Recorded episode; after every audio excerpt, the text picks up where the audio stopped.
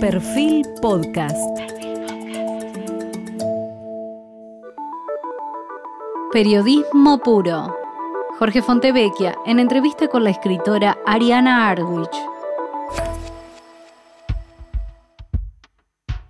Hoy estamos con Ariana Harwich. Ariana es una escritora argentina radicada en Francia que obtuvo el reconocimiento de la crítica internacional entre muchos halagos que recibió su carrera, la traducción en inglés de su novela Mátate, Amor, fue nominada para el prestigioso Premio International Booker. Si bien ella vive en Francia, nació en Argentina en 1977, estudió guion cinematográfico en la Escuela Nacional de Experimentación y Realización Cinematográfica, estudió dramaturgia en la Escuela de Arte Dramático y tiene una licenciatura en Artes del Espectáculo en la Universidad París Octava y tiene un máster en literatura comparada en la Sorbona. El Centro Cultural Ricardo Rojas estrenó sus obras de teatro sobre Llovido Mojado y El Mal está hecho. Dirigió el documental El Día del Ceviche, escribió el ensayo Tan intertextual que te desmayarás y recientemente se estrenó su obra de teatro precoz, homónima de uno de sus libros. Ariana, eh, junto con Precoz, conformó una trilogía sobre las relaciones materno-filiales además del citado Mátate, amor, la débil mental. Ariana es madre de un niño, cree que el mandato de la maternidad es mayor en la Argentina que en muchos países europeos, sin embargo subraya que es aún una pregunta recurrente a actrices, personajes públicos femeninos de cualquier país, porque decidieron no ser madres o cuándo van a serlo, y ella espera que algún día sea tan natural ser madre como no serlo, y esa pregunta no se formule más. Con su otra novela, Degenerado, eh, Ariana abrió un universo nuevo, pero los pensamientos del protagonista también vuelven una y otra vez a su infancia y a su crianza. Además, la actitud pública y literaria eh, de Ariana Harwit también denota que la ética de un escritor es parte de su estética y de su política. Su presentación en Twitter es así, escribo. Esta es una declaración de principios en los tiempos que corren. En Twitter vos escribiste cómo se le ven los hilos a los editores que lucran con las autoras que venden bien. Detrás de escenas se burlan de ellas y hasta desprecian su escritora públicamente en elogios y fajas. Eh, me pregunto qué editarán esos editores cuando pase el furor del mercado. Eh, como tu presentación dice escribo, quiero preguntarte primero, ¿es distinto ser autor que autora? Eh, no, para la literatura no. No. No es una diferencia radical, no es una diferencia filosófica, no es una diferencia en materia de arte, ¿no? Si se, si se quiere pensar el arte en términos de, qué es el arte, qué es escribir, qué es hacer obra, qué es una obra, qué es, qué es la música. Bueno, para todas esas preguntas, para las preguntas del arte o de la filosofía, no, no me parece no, que se burlan de ellos ¿Se burlan de ellas o se burlan también de ellos? ¿Quiénes? ¿Los editores? Lo que vos exactamente, los editores. Y lo que pasa es que mm, en otro momento te diría que se burlan de ellos o se burlarán de ellos, pero ahora lo que quería, lo que quise decir, que es un tema difícil o, molesto, ¿no? Y, peligroso y difícil de abordar, es que mm, obviamente en este momento en el mercado prefiere a las mujeres o prefiere a, a, diversidades sexuales distintas, digamos, de, los patrones de hombre heterosexual. Entonces prefieren los manuscritos, prefieren piensan que van a vender más con las mujeres. Hay una inclinación, tanto sea de las grandes editoriales, mainstream, internacionales o multinacionales, como de las pequeñas, ¿no? Que se sostienen solas. Entonces, eh, hay algo muy legítimo en eso, obviamente, y, pero también está, como siempre, los editores que fructúan, que se aprovechan, que gozan con eso, que quieren simplemente vender uno, dos, tres, cuatro libritos más, entrar a algún festival o poner la faja de 10 ediciones vendidas. Y hay muchos de esos editores en cualquier lado del mundo que off the record o en, en lugares íntimos detrás de bambalinas desprecian esa literatura que veneran en las fajas. ¿no? la desprecian, pero hacen negocio con eso, con esa literatura. En el libro Imágenes Simbólicas, el historiador de arte Ernst Gombrich cuenta cómo había intelectuales en las cortes, en las, como los mecenas del Renacimiento, que hacían una suerte de programa de lo que después sería la obra de arte, la pintura o el fresco. Decían qué elementos de la mitología clásica o de la Biblia se tenían que plasmar en, imágenes. ¿Algo de eso sigue existiendo hoy en esta disputa entre los editores y los autores? Claro, mira, justo estaba buscando, ahora no puedo en vivo buscar el, libro de Thomas Berhardt que estaba leyendo en, francés, ¿no? Porque eh, lo tengo que leer en traducción, pero y él, Thomas Berhardt es como uno de los grandes que vomitan verdades, ¿no? Y eh, que detestan el mundo y que detestan todo, uno de los grandes últimos autores así, y él se, burlaba justamente de esos pintores que vos decís, que evocás, ¿no? De los pintores, de, él habla también del Renacimiento y etcétera, que pintaban para la corte, que pintaban por encargo, que toda su obra estaba dirigida eh, por encargo, ¿no? Para, para, las, para, los reyes, etcétera, y, se burla de ellos, ¿no? Y dice, no los considera ni artistas, ni mucho menos, ¿no? Em, y entonces, por supuesto, el arte siempre, no digo nada nuevo, es como una vergüenza decirlo, pero el arte siempre está relacionado, ligado al poder y, el poder a la corrupción, es como me da esta vergüenza decirlo, pero bueno, lo que va cambiando es de forma, ¿no? Y lo que puedo observar en estos 10 años en los que partí de Matate Amor en 2012 a 2022, 10 años, en esta década estuve bastante en el mercado, en el campo literario argentino, pero también de otros países, pude observar cómo eso se va se estuvo radicalizando, ¿no? Claramente ahora se escribe casi exclusivamente para el mercado, ¿no? Siempre hay excepciones y siempre hay artistas y siempre hay disidentes, pero la gran mayoría escriben para conformar al mercado, eso se ve en la primera página, ¿no? Lo piden los editores también, pero bueno, uno puede negarse. Eh, vos eh, enfrentaste una situación, mencionaste recién Mátate Amor, Twitter bloqueó en algún momento tu cuenta por postear el nombre de tu primera novela, casualmente alegando que promovía el suicidio. Eh, vos en, su momento lo catalogaste como un mecanismo de coerción ideológica eh, con las pautas y las coordenadas propias del liberalismo y del capitalismo. Luego, obviamente, eh, continuaste con tus redes, pero ¿cuál es tu relación con, las redes? Sí, ojalá lo del Twitter hubiera sido o fuese lo único que, que, me pasó, no, no me considero es que estoy en la clandestinidad y me están torturando, eh, sino sería casi una, burla decirlo eso, ¿no? Me, saltarían a la yugular con razón, me dirían, vos estás tranquila en París, en tu departamento pequeño, pero a salvo, y es cierto, no, no es que estoy secuestrada, pero los métodos de intimidación ideológica que los padecemos quizás todos, en mi caso también existieron y existen. Primero lo de Twitter, que es casi una anécdota, pero es sintomático. No una vez, ni dos, ni tres, eh, cada vez que pongo Matate Amor o que alguna lectora o algún lector pone Matate Amor, ahora pongo Matat o Amame Amor o no sé, cualquier eh, chiste con eso, pero cada vez que lo pongo me suspenden en Twitter la cuenta 24, 48 horas y me ponen números de teléfonos para que llame, para que, como alcohólicos anónimos, pero contra, la, contra el suicidio, ¿no? Porque dicen que Matate Amor es un título que incita a la autolesión, ¿no? que incita a pasar al acto y suicidarse, ¿no? Y aniquilarse. Em, pero bueno, eh, al principio me causó gracia, pero en realidad no tiene nada de gracioso, ¿no? Y también me pasaron otras cosas, algunas no las, puedo contar, pero Matate Amor em, fue muy cuestionada, incluso legalmente hablando en Francia. O sea, tengo problemas legales con esa novela. Francia, siglo XXI, eh, no Afganistán y no siglo XV, ¿no? Mi relación con las redes eh, es muy tortuosa. Eh, no tengo 300.000 seguidores ni un millón. Igual sería sospechoso si los tuviera. Pero tengo una relación muy ambivalente y no sé qué hacer. No tengo una postura tomada. Eh, me siento una traidora escribiendo en Twitter porque lógicamente es una empresa que tiene una ideología que desprecio. pero salirse de ahí, autosuprimirse, me parece como infringirse un castigo que por qué, ¿no? Entonces, no sé bien que hay que aceptar estar en medios que son corruptos, ¿no? Vos en otra entrevista dijiste, para un autor el mayor desafío es no ceder ante la misión militante. Eh, ¿Se escribe aún en contra de la propia ideología? ¿Cómo es eso de, no ceder?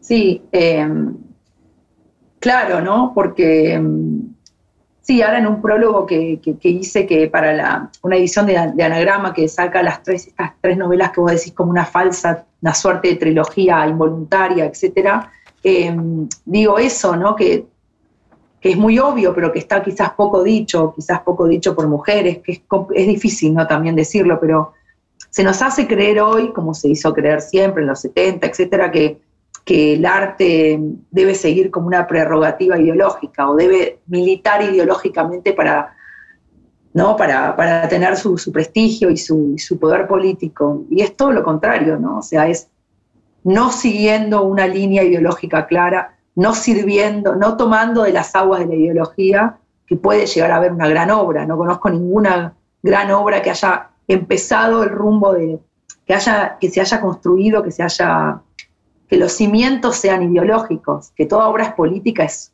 una obviedad, ¿no? Pero, y no, los autores que me gustan a mí son los que no cedieron a ningún tipo de intimidación política ni ideológica nunca, ¿no? Por ejemplo, Imre Kertész, eh, sobreviviente de, de Buchenwald, sobreviviente del estalinismo, o sea, sobreviviente de, campos de la muerte y de, la peor dictadura, eh, no cede a la tentación de ser el ejemplo de, de sobreviviente de la Shoah o del Holocausto, no cede a la tentación de, ubicarse en el rango de la víctima que quiere la sociedad que se ubica, se corre de ahí. Ahora, hay algo en el progresismo eh, más marcado de lo políticamente correcto y de la, podríamos decir, teoría de la cancelación. Si hay algo de eso, decís. Sí, si hay más en el progresismo eh, de lo políticamente correcto, más pudoroso, algo más coercitivo, más del orden del super yo. Sí, em, en Europa seguro que sí, en Estados Unidos seguro que sí. Em, en Argentina, em, sea, después quizás hablemos, veo que, bueno, cada país adopta, la doxa adopta, el, progresismo adopta la censura de un modo distinto, este es más radical, menos. En Argentina es otro, es otro campo. lo veo más extremo en Europa que en América Latina, pero sí, Em, en Europa, sin duda, el progresismo es, en Canadá también, en Estados Unidos también, son quienes, bueno, quienes se han traicionado a sí mismos, ¿no? Es, tan obvio, ¿no? Em, Francia, la izquierda era quienes levantaban la bandera de la transgresión absoluta de la libertad de expresión, cueste lo que cueste, hasta dar la vida por la transgresión y la libertad de expresión, y es la misma izquierda que está absolutamente sometida al, bueno, al wokismo, a la, ley, a la ley de la censura, de la autocensura, del políticamente correcto, al miedo, no sé. Sí, sí, absolutamente. ¿no? La, izquierda, lo que hacía la derecha ahora lo hace la izquierda, es así de claro. Por lo menos acá en Francia es así. En Argentina funciona diferente, ¿no? Un poco, no sé. No, decinos vos cuál es tu mirada, que aprovechemos tu distancia. Ah, mándenme al, muere a mí, total. Eh, no, no es que tenga miedo, ¿no? Por supuesto. Quiero tratar de pensar en mi país, obviamente, las coordenadas políticas de, Argentina, o sea, que la que estoy unida y estoy presente de la mejor manera posible para no, para no hacer reduccionismos torpes, ¿no? ¿No ves, por eh, ejemplo, que en la Argentina también están produciéndose el efecto de nuevas derechas rebeldes, que la derecha es de, que la rebeldía viene de derecha, algo que eh, en el pasado venía de la izquierda y que sigue estos ejemplos que vos mencionás de Europa, Estados Unidos, Canadá? Sí, acá pasa exactamente lo mismo, sí. La derecha toma la antorcha, no sé con qué consecuencias será, de cierto halo, es verdad, de transgresión y de rebeldía y de romper normas y de amoralidad. Es cierto que antes era exclusividad de la izquierda, ¿no? Es cierto, sí, en ese sentido, en el surgimiento de nuevas derechas más rebeldes, es cierto que eh, sucede lo mismo en, en Argentina, ¿no? Creo que sí. Y brevemente, para, para concluir, ¿qué diferencia encontrás entre el políticamente correcto francés y el políticamente correcto argentino? Eh, bueno, los muertos son distintos, ¿no? Porque acá tenemos el islamismo, los atentados islamistas, eh, un antisemitismo increyendo, que no digo que en Argentina no haya antisemitismo, es una pasión común a, todo, al, mundo entero, no hay ningún país que no sea, que no tenga ese, una, porción de esa pasión antisemita. En Argentina se ha demostrado ahora que sigue vigente, pero acá hay muertos. no me acuerdo quién me decía, bueno, es igual, no, no es igual, acá hay muertos, yo los vi en la, calle tirados. Acá hay un exilio de los judíos hacia Israel rotundo que se diezmó la comunidad, acá hay miedo, Entonces me parece que la diferencia es que, no, es que mm, lo políticamente correcto acá se cobró, acá están decapitando, ¿no? Acá te decapitan, decapitaron un profesor de geografía e historia, Samuel Patí, decapitaron eh, en la iglesia curas, decapitan en la calle, secuestraron el otro día a un periodista. En Argentina me parece obviamente que lo políticamente correcto, correcto está instalado, hay una, hay una censura ambiente, eso seguro. Los periodistas piensan diez veces lo que publicar, bajaron notas de, de diarios, pero no sé si están rodando cabezas. Me parece que esa es un poco la única diferencia, ¿no? La censura ambiente está instalada en Argentina también, lo pueden decir los periodistas. bueno, sí es que lo pueden decir. Vos mencionabas eh, que había que ser eh, autónomo, independiente de su propia ideología en la, en la creación artística. Y eh, si bien los periodistas nos dedicamos al lenguaje verista, o sea, tenemos otro, otro instrumento, otra forma de comunicarnos, me pregunto si vos encontrás algún punto de contacto entre esto que recomendás para la obra artística y lo que tiene que ver con la obra periodística respecto de independizarse y tomar distancia de su propia ideología. Y claro, absolutamente, ¿no? Bueno, eh, es casi como si ahora cuando veo a un periodista eh, emancipado, con cierta libertad o con separado de la, de la del lobby, ¿no? Del lobby en el que tiene que operar, de la, bueno, operar, ¿no? De la operación. Derecha, izquierda, peronista, antiperonista, en el caso de Argentina, que acá no se da con eso, pero cuando veo una nota de un periodista que se, que, que se corre de ese lugar es, es casi como un milagro, ¿no? Sí, me, parece que es un poco lo mismo, ¿no? Que esa emancipación o que esa independencia que antes se tenía y se daba la vida por eso, eh, debería ser igual, aunque tienen reglas distintas para el periodista, para el artista, para, para, el escritor, para el filósofo, ¿no? Finalmente, el, gran otro es la audiencia, finalmente, sobre el que hay que independizarse y tomar distancia, es de la audiencia, que luego se puede expresar en el mercado, en el sensor, en la mirada del otro. Sí, ¿no? Son los grandes, es el gran cambio también están los patrones que te pueden echar y que te, echan, lo he visto, ¿no? O, los editores, dueños de editoriales que te que dejan de publicarte, que te rescinden los contratos, incluso firmados y ya pagados. Lo he visto, no es que estoy inventando, también están, digo, todo ese tipo de bajas. Pero básicamente es cierto que el gran miedo es la muerte social, la, el exilio social y la, la Siberia simbólica, ¿no? La, el gulag simbólico y eso está determinado por las redes y por la audiencia, la audiencia y el público y los usuarios. Bueno, no hay lectores, hay usuarios, ¿no? Los, es cierto que ese es el gran miedo, ¿no? Muchísima gente que, está relacionada con el poder, en la televisión, en los, los, periodistas, los autores que venden mucho, tienen mucho miedo, me lo, los hombres más que las mujeres, me lo dicen, porque claro, una palabrita equivocada equivale a, bueno, a la muerte social, ¿no? o sea, al destierro, y después no volvés, muchos ya no vuelven de ese, de ese destierro, ¿no? Así que sí, diría que sí. Contame un poco. Todo el mundo tiene miedo, ¿no? Todo el mundo tiene miedo a equivocarse, a la palabra que te hace derrapar. Contame un poco, eh, a partir de Precoz, yo decía en la introducción que constituye una trilogía con eh, Mátate Amor, con La Débil Mental, entrar en el tema eh, respecto de por qué el hijo debe crecer, por qué debe la madre envejecer antes que el hijo, quién dijo que esto es una ley y toda tu perplejidad respecto a por qué se le pregunta a una madre, a, quien no fue madre, por qué no lo fue. Ah, que hablemos de maternidad entonces.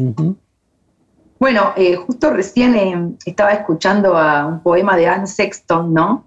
Eh, y ese es, para no hablar, ese, ese también es un ejemplo entre tantos que podemos evocar de, lo que es un artista para mí, ¿no? Anne Sexton, que, bueno, la conocemos todos, pero que después de, parir, y eso que era clase, clase, una burguesa de Estados Unidos, digo, no estamos hablando de alguien desclasado, pobre, en un país tercermundista, estamos hablando de alguien privilegiado en el siglo XX, hija, bueno, burguesa, de clase media de Estados Unidos, sin embargo, después de parir a su hija, entra en un estado de lo que se llama, que también a veces es sospechoso, de depresión posparto, enseguida una mujer que sufre depresión posparto, ¿no? Como una etiqueta, si, se sufre ahora no quiero imaginar hace un siglo o hace medio siglo, pero bueno, y ella entonces la internan en un neuropsiquiátrico y, la, salva la escritura. El psicoanalista le dice, no estás loca, eso es poeta, ¿no? La salva la escritura, la salva entre comillas porque después prende, se toma un coñac, un whisky y prende el gas del auto y se suicida a los 45 años, ¿no?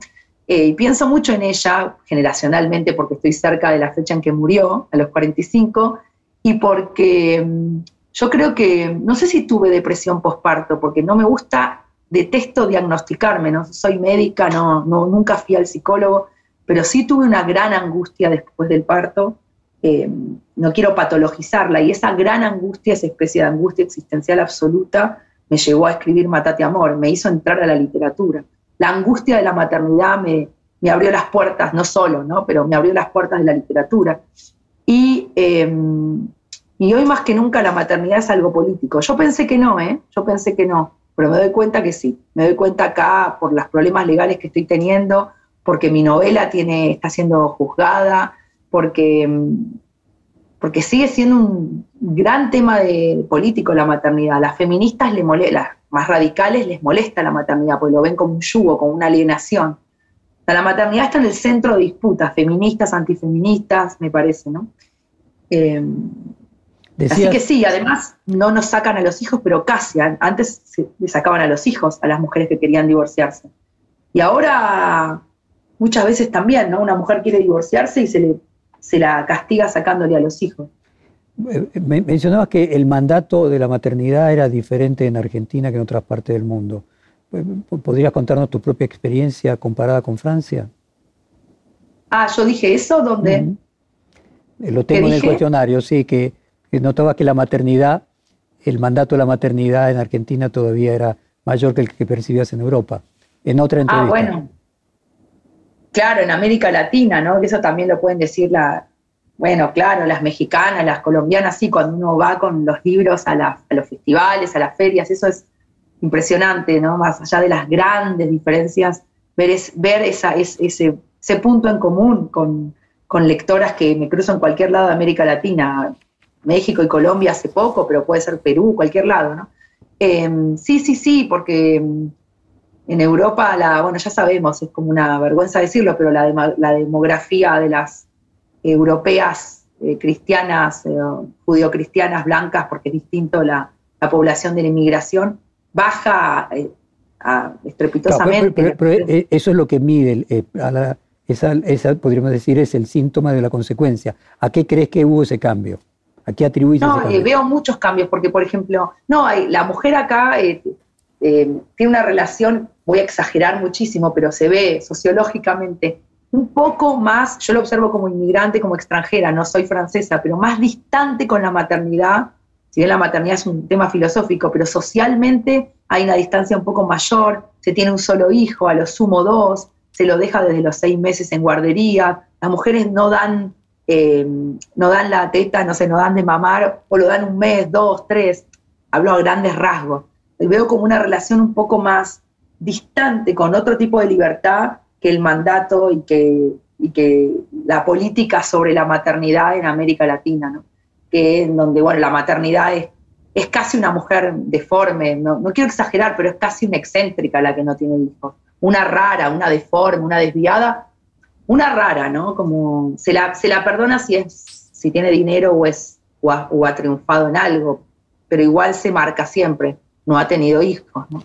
Como una falta que la va a perseguir siempre. En Europa no es tan así, ¿no? Eh, en Mátate vos empezás, déjame que te lea el comienzo. Me recliné sobre la hierba entre árboles caídos y el sol que calienta la palma de mi mano me dio la impresión de llevar un cuchillo con el que iba a desangrarme de un corte en la yugular. Detrás, en el decorado de una casa entre decadente y familiar, podía sentir las voces de mi hijo y de mi marido. En este decorado hay algo autorreferencial, me encanta que me preguntas eh, cosas tan profundas, pero con, una seriedad tan absoluta que eh, sí, eh, creo que la, novela hay que vivirla sí o sí, esta y todas las otras, la del degenerado también, y es un hombre acusado de, una agresión sexual y yo no soy hombre y no soy viejo y no agredí sexualmente a ninguna niña. Sin embargo, las novelas hay que vivirlas. En este caso es muy obvio que hay una empatía o que hay un, que hay, empatía es una palabra muy aburrida, pero que hay un, hay un lazo, hay un espejo muy obvio en la experiencia de mis personajes extranjeros y yo. Pero las novelas hay que vivirlas sí o sí. Después hay que escribirlas, pero no quiere decir que todo lo que se escriba haya pasado. Eh, vivir una novela no significa que en lo, anecdótico haya ocurrido, pero sí en el sentimiento. Ese, ese sentimiento de la casa como decorado, por eso todas mis novelas son obras de teatro, ¿no? Matate Amor, Precoz y La Débil Mental.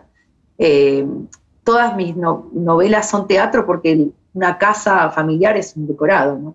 es un artificio, ¿no? Hay algo falso ahí. Es, en ese sentido sí, hay mucho de mí, ¿no? tus novelas son cortas. ¿Eso asocia con la poesía? ¿Hay un punto de asociación entre la extensión, la brevedad de la novela y la poesía?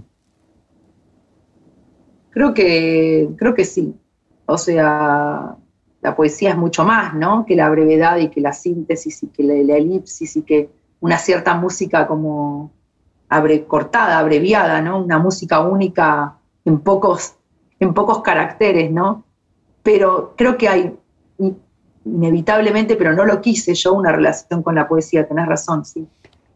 más que una literatura fragmentada, más una literatura relacionada con la poesía. al mismo tiempo mencionabas de que todas eh, eran finalmente como obras de teatro y contabas en tu experiencia de adaptar las novelas a teatro que la síntesis tenía que ser la síntesis de la síntesis de la síntesis, porque una página eh, podía ser 15 minutos de una obra y que finalmente como máximo eh, tenían que ser el equivalente a 15 páginas. ¿Cómo es esa experiencia intertextual entre, aunque sean cortas, pasar la novela al teatro de manera recurrente, como lo haces prácticamente con, con todas tus obras? Sí, es un sufrimiento, pero un sufrimiento, un padecimiento igual inevitable, o sea, padecer es casi que sin padecimiento no hay escritura, pero claro, tal cual, son novelas cortas, cortísimas para los cánones de la literatura, las llaman novel, para mí no son novel, pero sí son novelas muy breves, y sin embargo son decimonónicas, son 500 páginas para el teatro, ¿no? Eh, una página, bueno, en cine son tres minutos, pero en teatro mucho más, eh, si no son monólogos dichos así de manera exageradamente rápido, fast, ¿no? Como muy rápido. Entonces, el primer sacrificio, el primer corte, como si fuera una película en la sala de montaje, el primer corte de las tres novelas, creo que lo hice yo, o en Precoz no sé, pero en Matate Amor en la débil mental sí. El primer gran corte de pasar, rebanar de esas 100 páginas, Precoz es la más breve, a 15, ¿no? Y eso es, es terrible, ¿no? Y después va bajando eh, la directora o, o quienes lo adaptan, ¿no? Em, y lo que hay que dejar sí es un trabajo de esculpir, ¿no? Como el libro de Tarkovsky, Esculpir en el tiempo. Hay que esculpir, dejar la piedra única, el corazón. Es difícil, ¿no? Si uno quiere mantener una línea narrativa. Hay que ir al corazón y toda la digresión se pierde, lo cual es una pena, ¿no? Pero, pero bueno, se encuentran otro tipo de digresiones en el teatro. Así que el primer corte lo hago yo y después quienes la adaptan, o en el caso de Matate Amor, Marilu Marín y Erika Rivas hicieron el trabajo. ¿no? Pero se compone con otros elementos. Leí que vos decís que le pasabas músicas, le pasabas fotos. Eh, o sea, en esa adaptación no era solamente el lenguaje escrito el que utilizabas, también el lenguaje analógico. Sí, o sea, Erika Rivas y a, y a, Julieta Díaz, que hizo Precoz y que volverá pronto a Santos, el teatro, y Matate de Amor también va a volver, y con Cristina Vanegas, que es la directora que no se estrenó todavía La Débil Mental, con Ingrid Pelicori, Claudia Cantero, yo, si me dejan, es, van el límite del otro. A Julieta Díaz la torturé dos años de pandemia, Erika también, por supuesto. Eso, piano, piano, piano, bueno, fotografías, cuadros.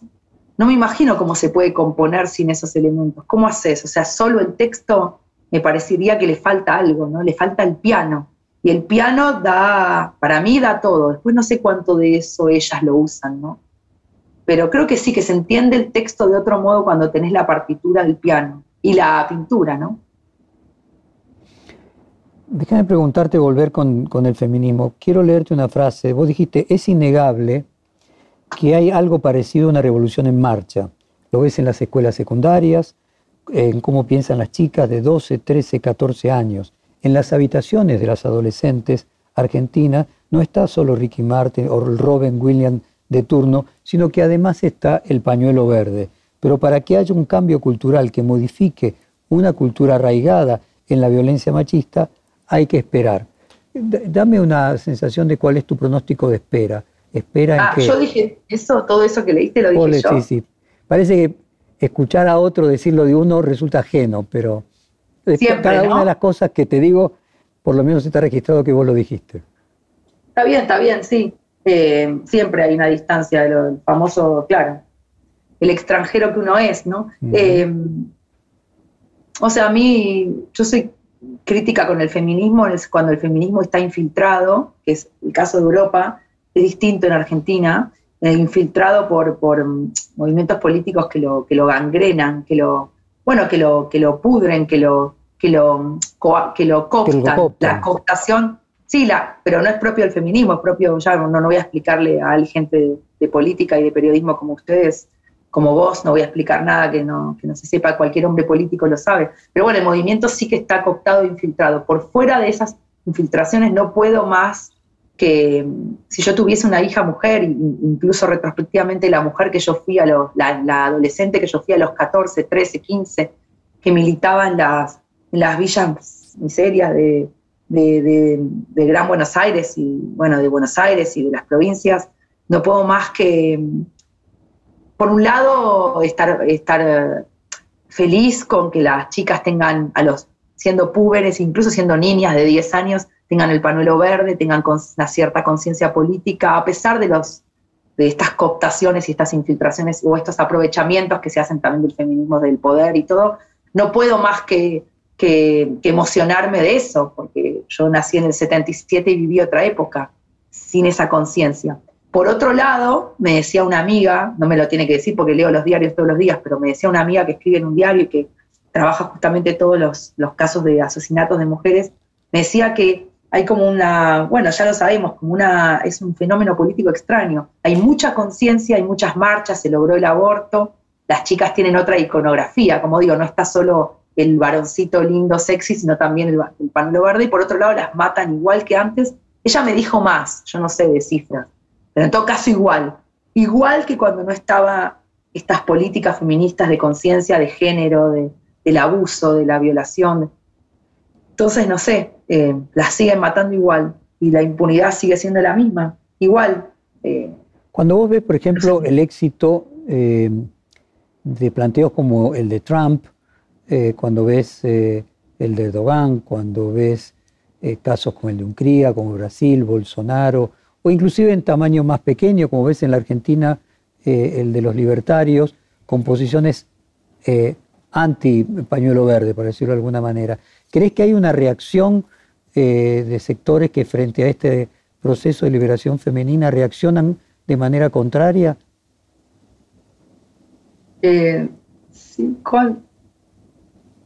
Claro, las derechas estas que mencionás, sí. Em, Se utiliza como ejemplo de que en realidad eh, varones blancos, vamos a poner ejemplo de Estados Unidos, que lo que ven es que aumentan los derechos de las minorías, entre las minorías obviamente también está concebido de su perspectiva a las mujeres, LGTB, y que finalmente entonces se vuelven reaccionarios, términos en la Argentina mismo, feminazi, por ejemplo, como una reacción haber conmovido el orden masculino tradicional. Ojalá, ojalá fuera así, porque no, no, porque es un infierno, por supuesto, es una guerra civil e ideológica, pero ojalá fuera así de simple, ¿no? Creo que los, por eso digo, no, no soy analista política, entonces tengo que ir con cuidado, pero los, creo que los, los embistes de poder y las, las, luchas de poder son como más complejas que esa. Ojalá fuera Trump contra Biden o contra la, vicepresidenta o Trump contra Obama antes o contra Hillary Clinton, que son pro derechos de las mujeres, de la libertad de las mujeres, del feminismo, de la, del respeto por la diversidad de los géneros. Ojalá fuera así, ¿no? Pero debe ser mucho, mucho, mucho más complejo. Los lobbies son más complejos porque también en Estados Unidos el lobby LGTB es, eh, tiene muchísimo poder, ¿no? Y también entra en zonas de totalitarismo. Eh, ojalá fuera ese enfrentamiento que vos decís, pero sí, algo de eso debe haber, ¿no? ¿Cómo es cooptado en Francia? Eh, ¿Cómo es utilizado políticamente en Francia que hacía la crítica anterior? ¿El feminismo? Claro, eso es terrible. Bueno, ayer, hoy es, bueno, no sé, pero estos días hubo una, manifestación ahora, ayer o anteayer, una manifestación. Eh, de hecho, había un cortejo argentino o latinoamericano, pero argentino también, porque escuché en un videito cómo cantaban y éramos nosotras. Se va a caer, se va a caer. Eh, entonces, no sé cuánta gente fue, porque obviamente la policía, el clásico, el, el clásico, la policía dice una cifra y los organizadores, las organizadoras dicen otra. Lo importante es que fue mucha gente, fueron muchas mujeres, la mayoría mujeres, partieron del trocadero ahí enfrente de la Torre Eiffel y con cánticos. Y, yo no fui, pero yo suelo ir a las manifestaciones, o desde que tengo 15 años voy a las Madres de Plaza de Mayo. Me acuerdo, era muy jovencita cuando mataron a Cabezas y he ido siempre contra el indulto, contra Menem, etcétera. O sea que no es que no tengo tradición de ir a, ir a marchas, ¿no? Y de militar, he militado toda mi vida. No es falta de conciencia política, es que no fui porque no acuerdo con, como te decía, ese feminismo que está infiltrado, que está como cooptado por el poder. Entonces, vamos a marchar contra la violencia conyugal. Imagínate cómo voy a estar eh, a favor de esa lucha, pero no van a zonas donde queman a mujeres vivas o no las dejan salir de las casas o las las torturan, las matan, las queman vivas delante de los hijos por querer sacarse un pañuelo o por salir de noche o no las dejan entrar a un bar. Entonces no van a esos territorios que están acá, a 10 minutos de París, ¿eh? no hay que irse a Afganistán, no van a esos territorios, no. Y entonces ahí digo, ay, qué pena, no van hacia el, no, no, no entran en zonas de, riesgo, no toman riesgos. Eh, estoy de acuerdo en que el hombre blanco, heterosexual, eh, hay que enfrentarlo si es violador, manosea, eh, si hay violencia conyugal, que es muchísima, pero no solo el hombre blanco, ¿no? Ahora, vos mencionabas así a 10 minutos de París, aquí la activista Mayra Arenas, que nació en una villa y que viene alertando sobre la fractura del kirchnerismo y los sectores vulnerables, de que está perdiendo cada vez más la representación en los sectores más bajos, dice que el enfoque de la agenda de género del oficialismo revela un espíritu más de clase media que vinculado a los pobres. Y hubo toda una serie de, discusiones, fundamentalmente en las elecciones paso, no en las últimas, donde se decía que el gobierno se había preocupado en exceso eh, de estas cuestiones que no hacían a las necesidades de las clases más humildes. Hay un feminismo de clase media y otro feminismo de las eh, clases menos, menos, con menos recursos. Creo que mm, eso lo veo en todos lados, así que no sé si no por miedo, ¿eh? pero no sé si adjudicárselo puede ser al oficialismo o como una trampa, la trampa ideológica o el fracaso, siempre, bueno, está el riesgo del fracaso, siempre se fracasa un poco, un cierto fracaso de este feminismo que estoy absolutamente de acuerdo, pero es cierto, se quedó como en una franja, creo que en Estados Unidos también y acá también, así que seguramente en Argentina también, se quedó como en una franja de de, tratar de hacer justicia con las violencias en eh, estructurales hacia las mujeres de una cierta clase media o alta, pero más bien media. Yo soy argentina y nací en el 77 en, Buenos Aires y sé también de lo que hablo. O sea, también he tenido todos esos episodios sin llegar a una violación, sé lo que es perfectamente ser acosada, manoseada, este, etcétera, ¿no? Eh, o sea, sé, ese riesgo del que se habla.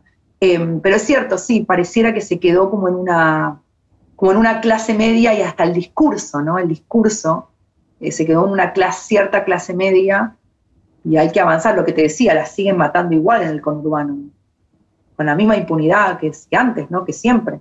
¿Cómo es ese conurbano? O sea, que ahí debería llegar el mismo también, ¿no? ¿Cómo es ese conurbano parisino? O sea, ¿hay algún punto de contacto respecto de la diferencia de centro y periferia?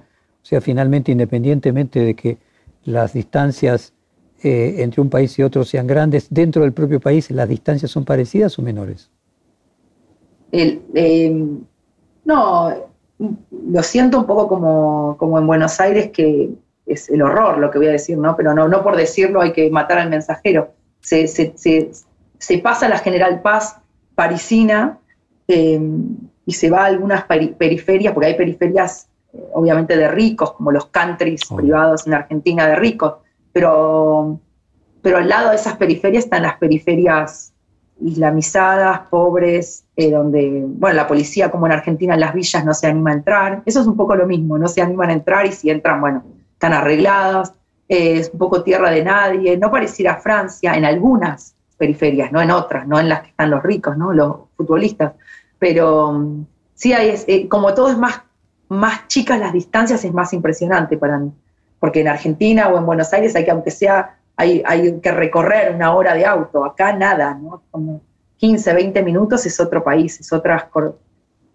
otro país, otra, sí, otras leyes, ¿no? Otras, no reconoces nada del paisaje. Deja de haber vinerías francesas porque no se puede tomar vino, em, la carne es halal, em, las mujeres están cubiertas, ¿no? Es como otro país dentro del país. Vos escribiste en, en Twitter, empezó tranquila la feria de literatura en Helsinki. Antes me decían judía de mierda, ahora blanca privilegiada. Dije para presentarme. Por suerte nadie del público me preguntó mi orientación sexual. ¿Qué, se espera de las escritoras mujeres hoy a nivel político? Sí, estuve en Helsinki eh, también invitada por, la, por el, embajador eh, Sergio Baur, eh, el embajador de Argentina en, Finlandia. Voy bastante, eso me, conmueve a mí particularmente, quizás porque extraño mucho siempre Argentina. me conmueve bastante la relación con los embajadores o cónsules o eh, con, algo que tenga que ver con la Argentina. ¿Cómo? Con algo que represente la bandera argentina. Sí, sí, pero que trabajo bastante con la embajada de Israel, de Serbia, bueno, de Finlandia y muchas otras, muchas otras que hay una gran relación. Bueno, pero para decir, contestarte lo que vos me decís, eh, no termino de entender que, en vez de hablar de literatura, se, se aleccione contra el racismo con un público que, que, ya está conquistado. O sea, creo que lo decía Dolina eso, o sea, evangelizar a los, a los que ya están evangelizados no tiene sentido. O sea, yo estuve una hora ahí escuchando un discurso contra el racismo y contra la violencia eh, endémica de, México contra las mujeres que las matan como moscas, pero yo ya lo sentía que me estaban tratando de educar a mí, como si yo fuera una alumna, y yo ya lo sé, yo, yo ya lo, yo estoy de acuerdo. O sea, el riesgo de ir a hablar con los que no piensan igual. Pareciera que hay algo como muy masturbatorio de, de la misma gente felicitándose por ser antirracista entre la misma gente que ya son antirracistas. Nadie tiene una noción racista o, de clase, nadie tiene esa visión de los que están en una feria del libro y son poetas y escritores. Entonces hay como un reemplazo, como suplantar el debate literario, que no es que, que sea apolítico, no, eso es una estupidez, pero reemplazar la reflexión literaria por una especie de adoctrinamiento muy pobre también, ¿no? Político. Entonces sí, antes me decían judía de mierda y ahora me dicen que me han insultado también. Blanca Blanca, blanca de mierda. Vos dijiste, mi escritura es producto de mi extranjería. Antes en una pregunta eh, donde te citaba algo tuyo, me decías el extranjero que uno tiene, aquella idea de que el intelectual debe ser siempre extranjero en su patria. Quería entrar en el tema de la extranjería, que en la Argentina casi es existencial, ¿no? La idea del exilio, del estar afuera. Últimamente Vos habrás leído en la prensa argentina, Ariana, que hay como un reverdecer de irse de la Argentina y de la discusión sobre irse o, quedarse. Y quería primero preguntarte, en tu propia tarea, ser extranjera, ¿qué efecto genera en tu escritura? Eh, ¿Escribir en otro idioma produce algún efecto de toma de distancia emocional? ¿Cómo es esa relación con el estar afuera, no sé si de uno mismo, Sí, ahí también podríamos estar para hacer muchos seminarios y, largas, largas, largas charlas, porque, pero yo diría que en mi caso, en como yo pienso la escritura para ir rápido, no es condición sine qua non, es la condición filosófica primera y única y la más importante, la extranjería, eh, para, para, llegar, para llegar a escribir, ¿no? Llegar a ser lo que se es, como decían, llegar a ser lo que se es, ¿no? Entonces, em, yo no pensé que iba a ser así, no fue programático, no es que dije, hago las valijas, me voy de Buenos Aires eh, un 14 de agosto de 2007, que es cuando me fui, eh, no me fui por el 2001, no me fui huyendo de, cuando se hacían las colas del helicóptero, de la rúa, no me fui, obviamente, no soy una exiliada de la dictadura, obviamente, ni perseguida, em, me fui, pero sin pensar que iba a poder escribir y lograr ser escritora por el hecho de irme. O sea, nunca lo pensé. Simplemente quería vivir en otro idioma. Esa experiencia, quizás que para mí es la más radical de mi vida, eh, que es eh, tener, tener, tener otro idioma, eh, no sé, pensar con otro idioma, ¿no? Eso me provoca una extranjería con el francés y por rebote me provoca una extranjería con el español argentino nuestro, porteño. Em, y sí, es condición sine qua non. Yo no, no, podría, no, entiendo cómo armaría una frase, pero bueno, eso soy yo. ¿Cómo, cómo, cómo armo una frase? ¿Cómo llego a, la, armar una, lengua si no tengo esta relación extrañada con la lengua? No tiene que ver con el paisaje, con la Torre Eiffel, no tiene que ver con, con, buscar un confort económico, todo lo contrario, acá uno está mucho más solo, no es por tampoco llorar, pero es así, uno está más desamparado frente a la ley, frente al otro, siempre vas a ser, no me acuerdo qué escritor decía que era muy cansador ser extranjero, porque es cierto, hasta el fin de tus días sos la extranjera, la que tiene acento, la que te preguntan si sos de venir, de dónde venir, de Italia, de dónde sos, eso es muy agotador, como enfrentarse con uno mismo todo el tiempo, pero bueno, ese sufrimiento y ese extrañamiento me da la escritura. no sé cómo se escribe en Argentina. Pero se, piensa, se escribe distinto en francés que en español. Aquella idea de que hay lenguajes, eh, el, de la, el italiano para la ópera, el alemán para la filosofía. ¿Vos sentís que, el francés te lleva a pensar de manera distinta? Sí, eh, soy una falsa, no, no, no, no crucé el, charco de las lenguas, no crucé la, lo que han hecho todos los que ya sabemos, lo que ha hecho Beckett, lo que han hecho tantos, Nabokov, lo que ha hecho Conrad, lo que ha hecho Donoso. No crucé lo que ha hecho Fabio Moretti, eh, Moravito. Eh, eh, no, no, crucé la frontera de la lengua en el sentido de decir, bueno, voy a escribir ahora en francés como un experimento, como copy, como tantos, como Gombrowicz, etc. No hice ese experimento gombrochiano, gombrochiano de, de, de fusionar el español y el francés sigo escribiendo en español, pero traduciéndolo en mi mente del francés. Yo si me aparece una palabra en francés para lo que quiero decir que es importante, no importa que yo la pueda poner en español, la pongo en francés y después la traduzco al español. Y ese efecto de traducir ya provoca una escritura que ya es una traducción. Siempre digo que mis novelas ya son traducciones. Vivir en Francia eh, y ser extranjera allí con las los costos que, emocionales y existenciales que, tenía. Y al mismo tiempo el crecimiento que produce estar uno en contacto con algo tan distinto. ¿Es algo que se lo puede llevar uno dentro toda la vida? Es decir, ¿te la imaginas volviendo a la Argentina y continuando siendo extranjera para siempre?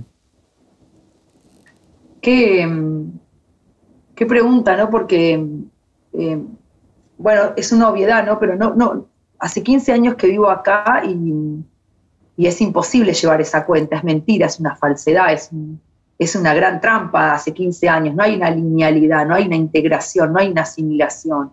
Hay rupturas, las inmigraciones, la de todos, pero la mía hay mucho más si escribís.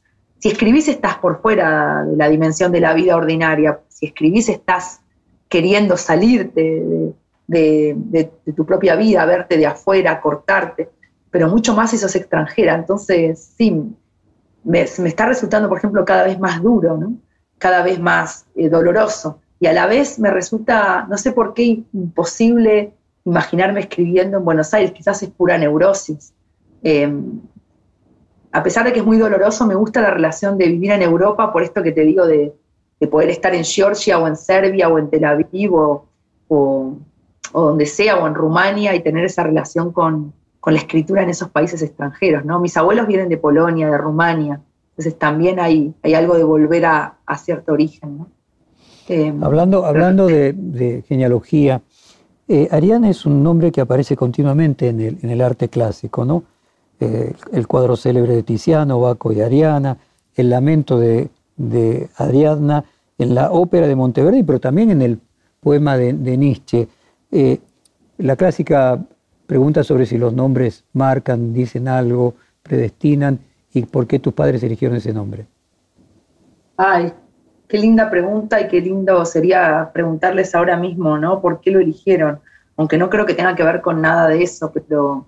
Y, llamativamente también es un nombre, bueno, italiano, pero francés, ¿no? Eh, Entonces acá me rebautizan Ariane, aunque yo no me gusta, ¿no? Pero ya que te cambien la música de tu propio nombre es cambiarte la cara, ¿no? Eh, Ariane, y en vez de Harwix, como suena inglés, ¿no? Con la H que, que le hacemos aspirar nosotros, Harwix, dicen Arvix, y Arvix ya me lleva a Polonia, porque en Polonia me decían Arvich. Eh, no sé por qué eligieron mi nombre, pero sin duda es, sí es una marca, ¿no? Sí, sí, sí está relacionado después con la escritura, parece que sí.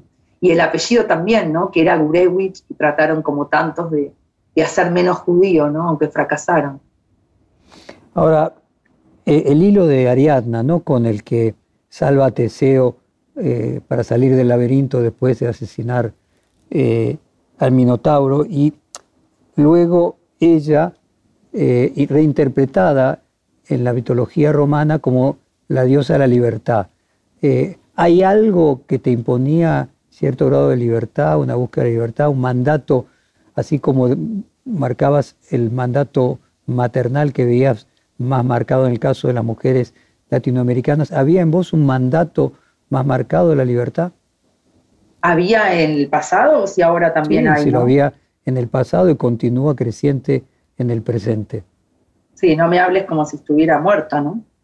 Em, o sea, es difícil hablar de temas tan solemnes, pero creo que sí, la, libertad y la justicia, ¿no? Em, sí, la libertad y la justicia, absolutamente. Sí, sí, sí, sí. Yo traté siempre de buscar justicia en estos eh, movimientos, en estos grupos en los que yo colaboraba, participaba. No decía militaba, pero bueno, estaba, formaba parte, que eran movimientos que íbamos a las escuelas rurales, eh, las escuelas del interior, a Villa Soldate, abajo del puente, a las villas, antes de la Ni Una Menos, muchísimo antes de Ni Una Menos, ¿no? Y de, y de, y y de, y de todo este resurgimiento de estos movimientos eh, como ideología predominante, muchísimo antes, cuando una mujer golpeada era como un tabú y bueno, todo distinto, ¿no? Como se pensaba. Pero después eh, llegué a la escritura y, y de algún modo trato de hacer justicia escribiendo novelas, que no quiere decir que sean novelas, como decíamos antes, que se sometan y que bajen la cabeza y que se arrodillen ante una ideología, o sea, tomas bien todo lo contrario. Pero digo, bueno, si puedo hacer un poco de justicia escribiendo estas novelas, aunque la operación del arte es distinto que el de la militancia, ¿no? Pero Así que sí, buscar la emancipación, buscar la justicia, ¿no? Que es lo más difícil, ¿no? Bueno, me quedo suspirando. Muchas gracias por esta hora de, conversación, fue un placer grande y ojalá algún día también puedas escribir desde la Argentina y lleves la extranjeridad eh, dentro. Y bueno, placer grande y nos veremos personalmente algún día. Muchísimas gracias. Bueno, muchas gracias a vos y quien dice algún día escriba desde allá, ¿no? Y se arme otra, otra configuración del extranjero, de la extranjera, ¿cierto? Bueno, gracias. Muchas gracias. Perfil Podcast.